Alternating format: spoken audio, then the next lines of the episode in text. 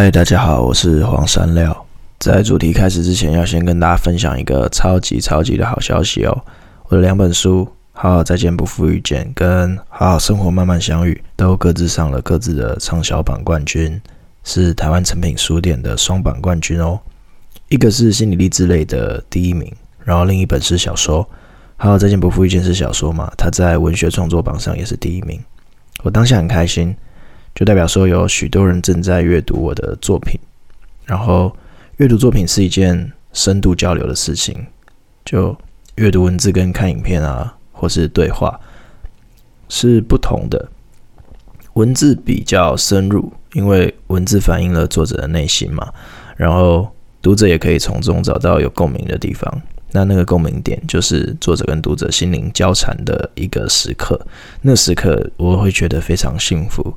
那这次双榜冠军，听说是多年难得一见，就要拜你们所赐，读者们就是你们真的对我太好了，就谢谢大家，我会继续努力。进入正题，一位朋友跟我说他讨厌暧昧期，他说他在暧昧里面受伤太多次了，但有趣的是，人类就是这样，在爱里面受伤很多次，也永远对爱有憧憬。有一位单身的朋友跟我抱怨说，他讨厌搞暧昧的人，喜欢就在一起，干嘛暧昧？我就很惊讶，想说暧昧期如此美好，一段恋情怎么可以没有暧昧期呢？他就说，就算对方只跟我一个人暧昧，我也不能接受。我讨厌那种关系不确定的不安全感。我就会回答说，你讨厌的并不是暧昧，你讨厌的是不安。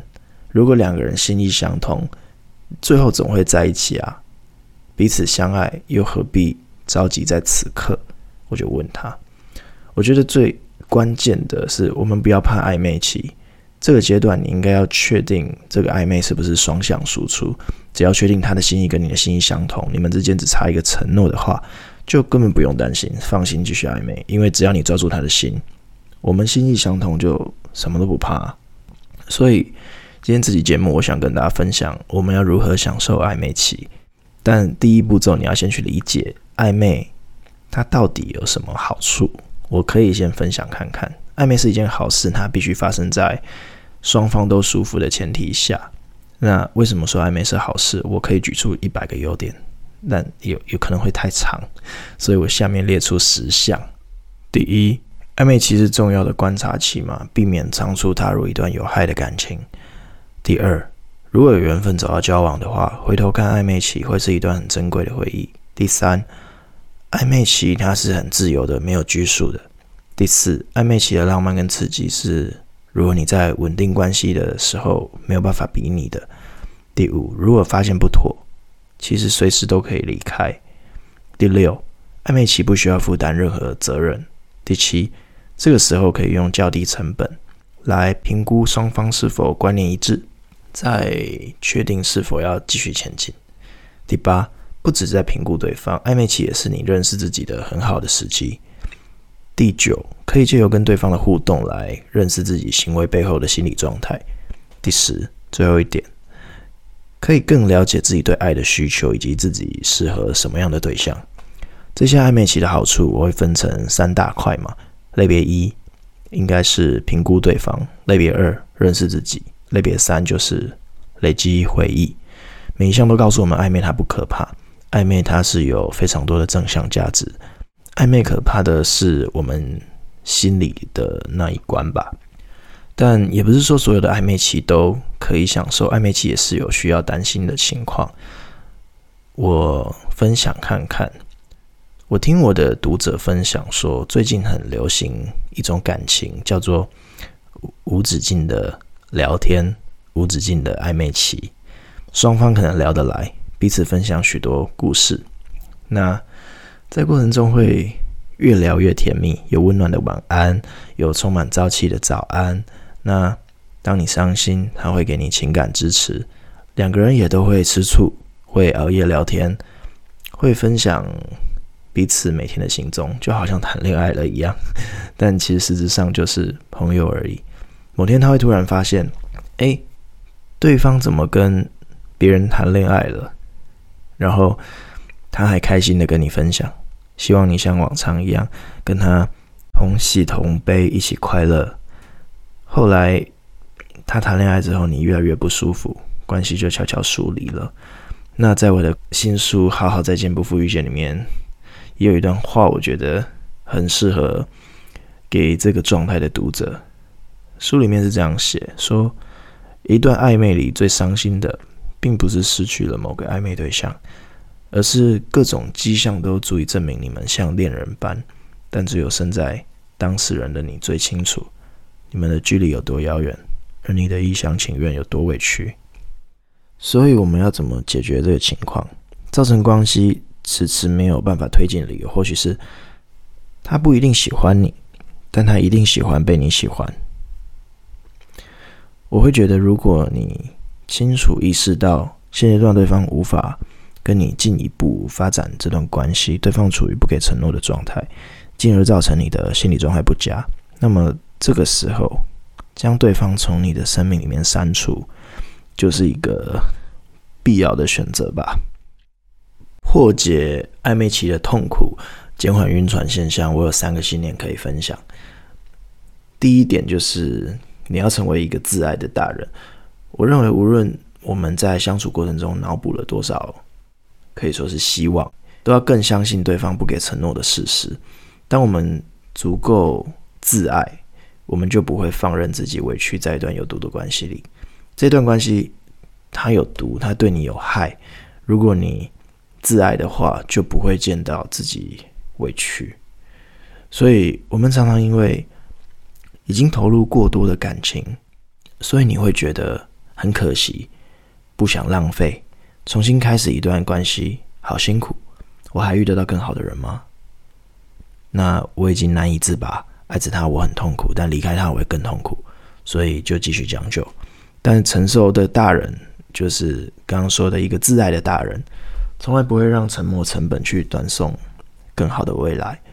所以，我想暧昧期的进退，很适合用经济学的一个概念来思考，就是当一件事情我们投资了很多嘛，但在中途你发现继续投资下去只会有更多亏损，这种时候呢，你接受过往投资没有办法回收的事实。及时止血停损，然后你立刻转而往其他对自己有更多好处的方向发展，这就是一个自爱的大人啊。所以，当你愿意为自己着想之后，面对暧昧期，在《好好再见不负遇见》里面所写的，或许就是我们当面对暧昧期的时候最泰然自若的状态吧。对暧昧期最好的注解，念给你们听：暧昧的结果不一定是得到一份爱情。暧昧的结果也可能是为了更认识自己，长大就是这么一回事嘛。相遇跟离别都习以为常，然后能够好好再见，不负遇见，就不枉费这段缘分了。有时候没有结果，就是一个当下最好的结果。我是这样想，暧昧就真的要遇上一个跟你有相同诚意的人啦，不然单向的暧昧就是自讨苦吃啊。前阵子有写一个不错的恋爱故事，可以跟你们分享。就是在讲一个好朋友，他在疫情期间失业了，他却用失业的这两年去好好暧昧、好好恋爱、好好结婚。那很好的是，他最近生了小孩。文章是在写疫情让我一位好兄弟失业了，他今年二十八岁，然后因为疫情失业了两年。起初我们都会替他着急，后来发现，诶，这位朋友好像。怎么会不太积极找工作？然后他就说：“既然失业，然后我就善用失业的时间去好好谈恋爱吧，准备结婚。反正我很闲。”那这位朋友他平时投资股票跟虚拟货币有一笔小小的被动收入，加上他有一些存款，所以可以负担每个月一万多元的房租，还有他的日常开支。那失业两年的原因？大概是因为在疫情期间，嗯，要找新工作不容易，然后公司开的薪水也不高，所以他不愿意将就自己去做一份相对低薪的工作，不想要大材小用，所以他就想说赚的少没关系，花的少就好，所以他把支出跟物欲降低，生活就不会有太多压力。后来他就遇到一个喜欢的女生，他就把闲下来的这两年去跟女生。先暧昧了一阵子，然后成为女朋友，跟女朋友培养默契，度过磨合期，好好吵架，好好沟通，就好好在一起。因为他很闲嘛，所以他可以帮女友买早餐，送女友上班，当女友下班之后听女友诉苦等等，就不断透过跟当时的女朋友密集的相处，去理解彼此的人格特质，快速找到两个人最适合的相处方式。那我就说，诶，那你在低收入期间谈的恋爱，大概也是真爱吧？因为对方不会觊觎你的高收入，他爱你，因为你是你。而不是你拥有什么世俗条件，他就说对，因为女朋友也是有在工作的啊，她不是那种被养在家里的女生。那在台北生活不容易嘛，如果要结婚，夫妻两人就还是得要都出去赚钱吧。所以这位朋友他就决定跟这个女朋友进入婚姻。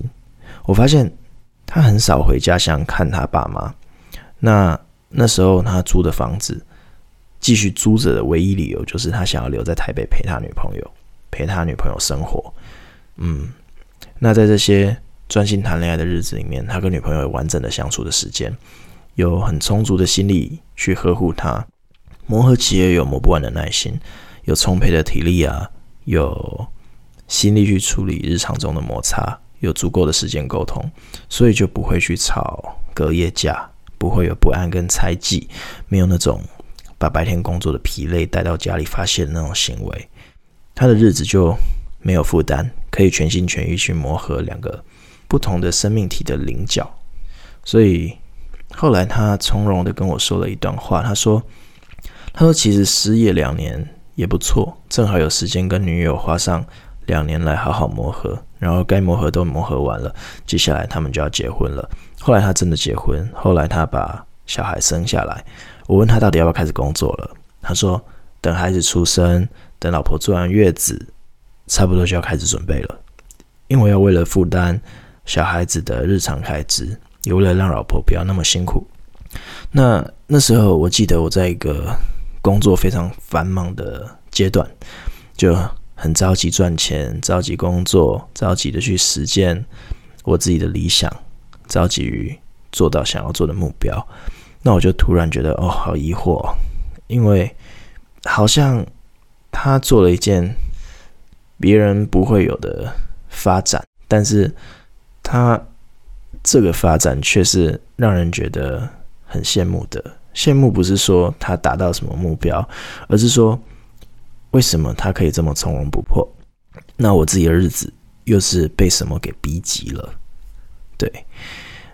就是因为很急，所以连暧昧都没有办法静下心来去感受当下，感受对方，感受自己。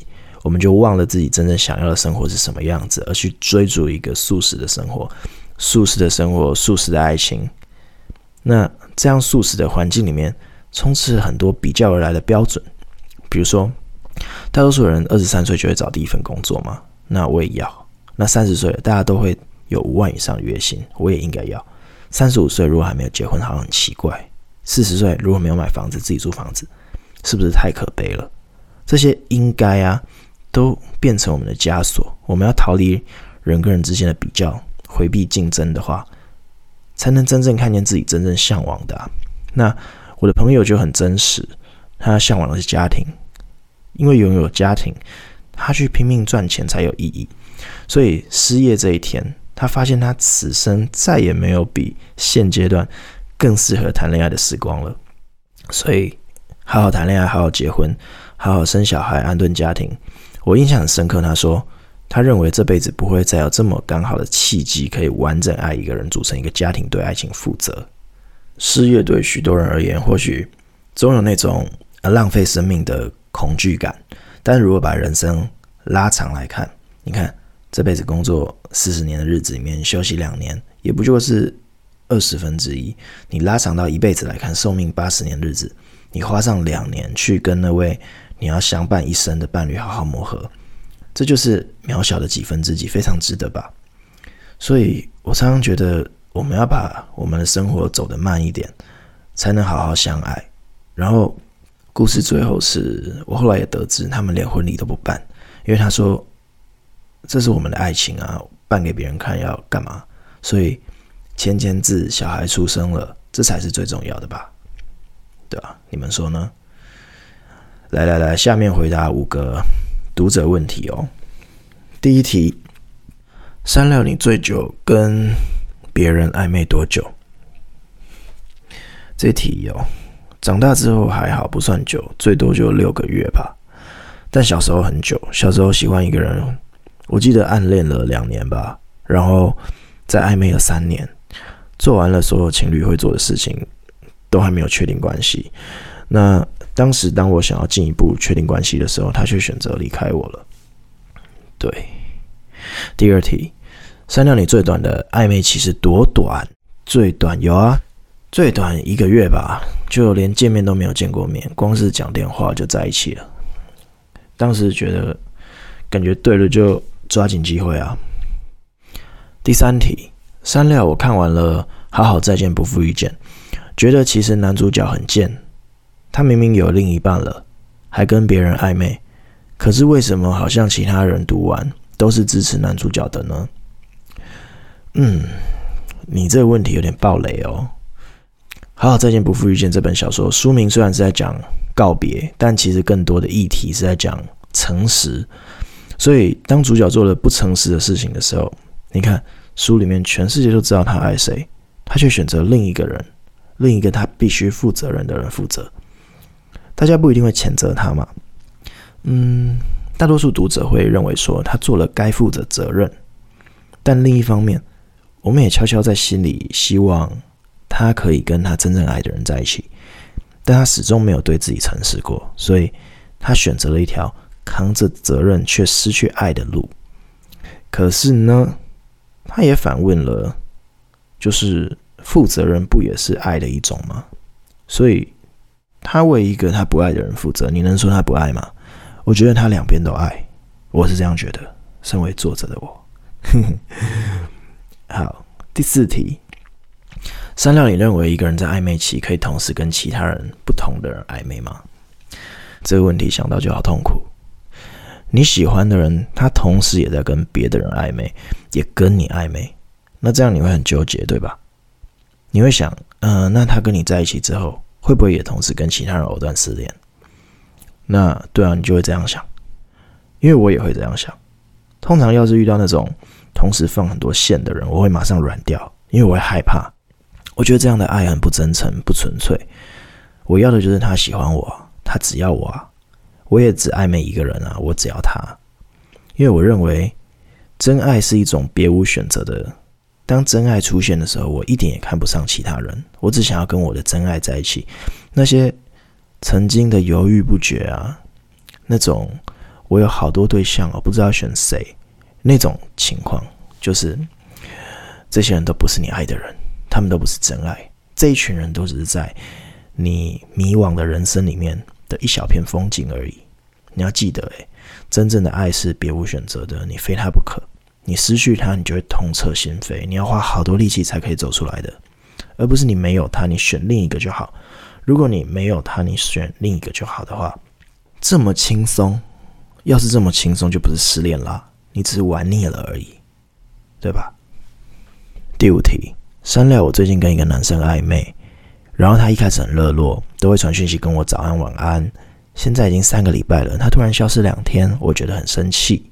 他是不是故意欲擒故纵？但是他回来之后，他却没有像之前那么热情了，我好痛苦。我问他也问不出答案，他只跟我说感觉不对了。那我这种情况，我怎么可能在暧昧里享受？我一点也不想要暧昧，我只想跟他确定关系在一起。这题目有点长。总之就是他遇到一个渣男，哎，也不能这样说，一个跟他暧昧却后来冷掉的人。我想，真的有许多人没那么幸运了，没有办法在爱里面遇到跟你带着相同诚意、跟你暧昧的人。那如果你在暧昧里面有遇到什么困扰，我觉得有两个方向可以跟你分享。第一个就是不愿意给承诺的人，他的心理状态一定是认为维持现状是最舒服的选择。当关系进一步发展，就会产生压力，有改变嘛？那不如就继续维持这个暧昧不明的关系，心理压力也会比较小。所以你得不到他的承诺，你如果再接着更用力得到他的承诺，你就会把他推得越远。第二个是对方爱不爱我们，我们无法确定，但是为自己着想是我们都能确保自己能做到的，因为对方在为自己着想啊，所以你当然也可以多为自己着想。那直到某一天，你遇见另一个与你心意相同的人，这时候你再一点一点把自己交出去。那在那一天真的到来以前，我们要时时刻刻为自己着想，才能真正在爱里从容不迫。好，最后跟你们说一声加油。然后呢，哎，我最后要说一句警语，就是暧昧它只是人生里的一个阶段，它终究会过去，往稳定交往的方向前进，才是一个正派的道路。我是王三了，谢谢大家，晚安哦，晚安。